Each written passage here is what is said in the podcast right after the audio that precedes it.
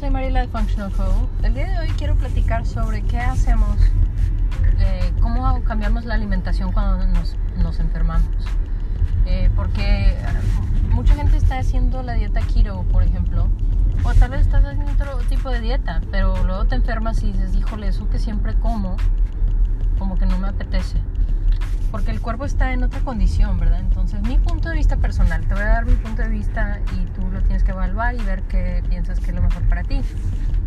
Este, durante el tiempo de estar enfermo, como que si te da una gripa o algo así, eh, el, el, sistema inmunológico está usando todos los recursos del cuerpo para combatir esta bacteria, este virus, etc. Entonces, normalmente nuestra energía en general baja, pero también nuestra habilidad de digerir eh, también baja un poco por, por, todos esos recursos que se van al sistema este, inmunológico para defender esto. Entonces, eh, no quiere decir que no podemos digerir, pero no sé si notas o has notado que a veces cambia un poco eh, el apetito cuando estás enfermo. Podrías, por ejemplo, eh, a veces sientes como que no tienes apetito, entonces si no tienes apetito puedes estar tomando agua, un poquito de eh, caldo de hueso como bone broth y, y, ya, no tienes que comer mucho durante ese tiempo, eh, pero definitivamente es descansar, mucho descansar. Eh, y, hidratación, minerales, todo eso es muy bueno para el sistema, ¿verdad?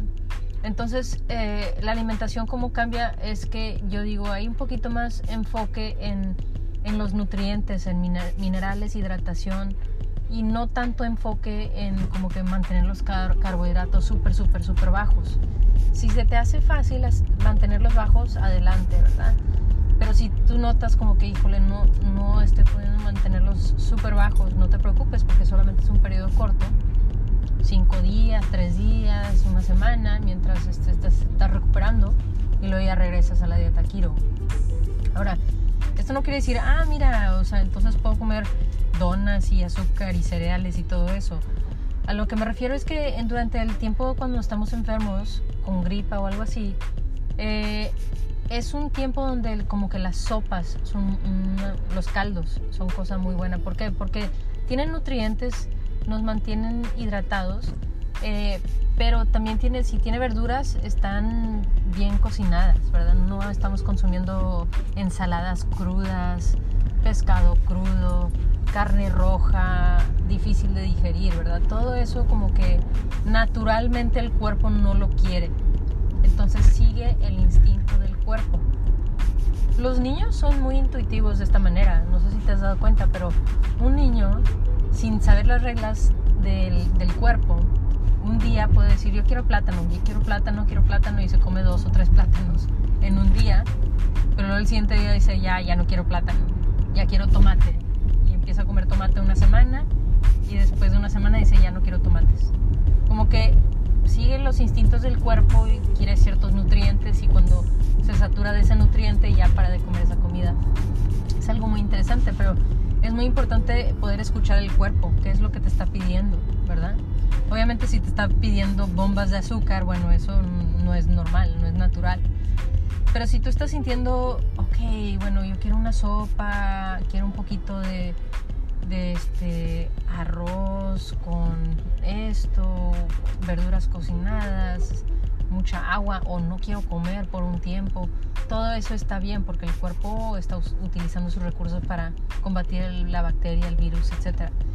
El punto más importante cuando nos enfermamos es el descanso, hidratación y descansar, porque este, en realidad hasta podemos hacer un periodo de fasting si se te hace muy natural, como que no tienes apetito, no quieres comer, simplemente haz un periodo de fasting o un periodo en donde, o sea, periodo de ayunas, ayuno, eh, o un periodo en donde nada más estás consumiendo bone broth porque te está dando esos minerales, esenciales para mantenerte bien, eh, con suficiente energía, pero no tienes que estar comiendo comidas fuertes. Entonces recuerda que eso es nada más durante el periodo cuando te sientes más, eh, más débil o como que estás en medio de toda la enfermedad, ¿verdad? Y eso es, eso es lo más importante, es el descanso, porque a veces la gente dice, bueno, estoy enfermo pero no me importa, entonces yo lo voy a seguir y tengo cosas que hacer y eso te tumba más.